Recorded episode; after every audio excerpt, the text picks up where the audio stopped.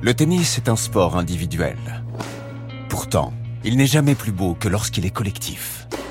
Des championnes, des champions s'engagent hors des cours pour des causes qui leur tiennent à cœur. Bienvenue dans Le cours sur la main, un podcast produit en partenariat avec BNP Paribas, fidèle au tennis de demain depuis 50 ans. Le cours sur la main. Vénus et Serena Williams pour ne jamais oublier Compton.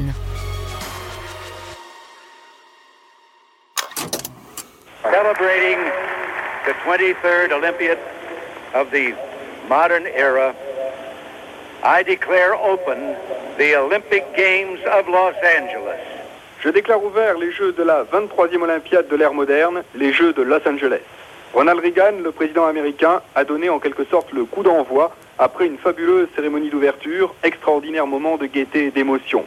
Les Américains ont réalisé une super comédie musicale avec 12 000 figurants et même 92 000 lorsque tous les spectateurs du Coliseum ont tenu devant eux la plaque de plastique colorée qu'on leur avait donnée à l'entrée du stade pour former une gigantesque mosaïque humaine représentant les drapeaux de tous les pays engagés.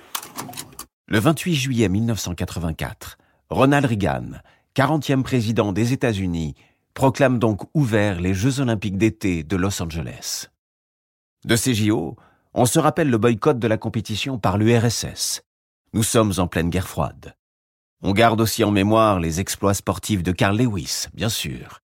Mais on se souvient peut-être moins que ces Jeux sont les premiers à être entièrement financés par le sponsoring d'entreprises privées, ce qui est depuis devenu la norme.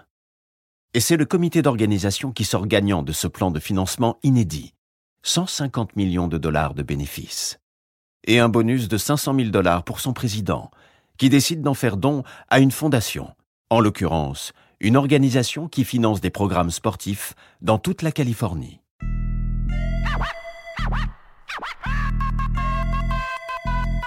À 15 km au sud de LA, la banlieue de Compton.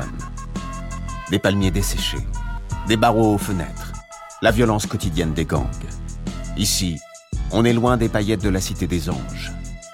Compton est connu pour avoir le taux de criminalité le plus haut des États-Unis. Les quelques terrains de tennis perdus dans l'East Rancho Dominguez Park profitent un peu de la manne financière issue des Jeux Olympiques de 84. C'est sur ces cours que deux jeunes tenniswomen échangent leur première balle. Elles sont sœurs. Elles s'appellent Vénus et Serena Williams. Et comme un juste retour des choses, elles seront sacrées championnes olympiques des années plus tard, aux Jeux de Sydney, de Pékin et de Londres. La légende raconte qu'avant chaque entraînement, les deux sœurs sont obligées de balayer les morceaux de verre et les débris qui jonchent les cours. Et elles doivent parfois se jeter au sol, au beau milieu d'un échange, quand résonne la détonation d'un coup de feu. À l'US Open 99, alors qu'elle est en passe de remporter son premier titre du Grand Chelem, on demande à Serena, la cadette, si le bruit des avions qui survolent le stade de Flushing Meadows ne la perturbe pas trop pendant les matchs. Ça ne m'a pas dérangé. J'ai l'habitude. J'ai grandi à Compton. Les sœurs Williams ont grandi avec le bruit familier des coups de feu. Elles ont aussi dû faire face à leurs conséquences.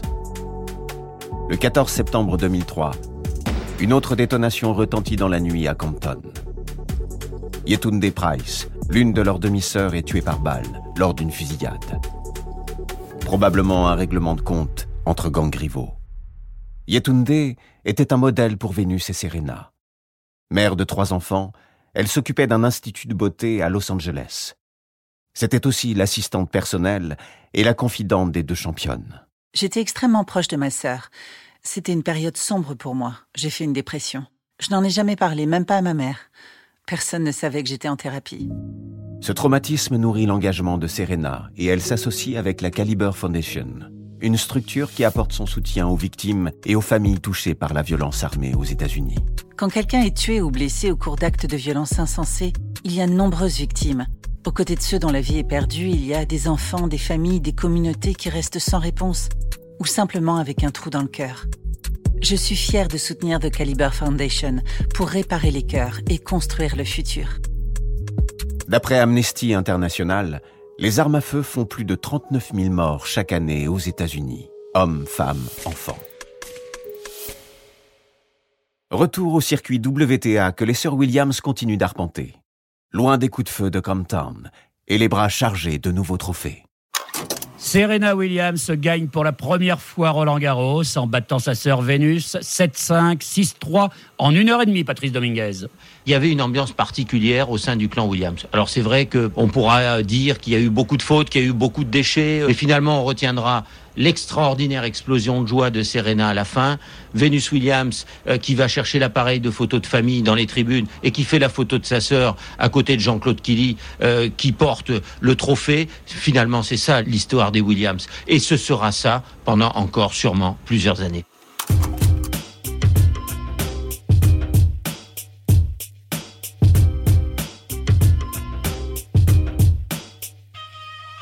Novembre 2016.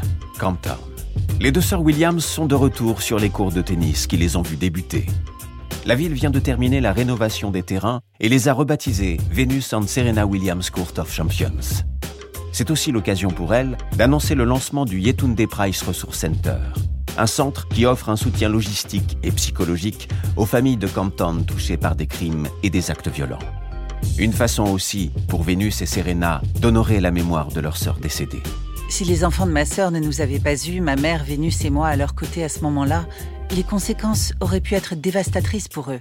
Nous avions une structure familiale solide, mais en cas de drame, tout le monde n'a pas la chance d'avoir des gens vers qui se tourner. Nous avons créé ce centre pour cela.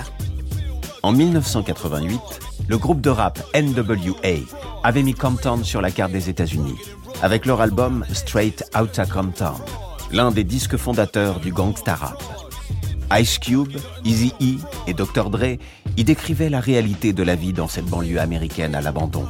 Un quotidien vérolé par la violence des gangs locaux, le trafic de drogue, la misère. Près de 30 ans plus tard, les sœurs Williams y apportent enfin de la lumière et de l'espoir.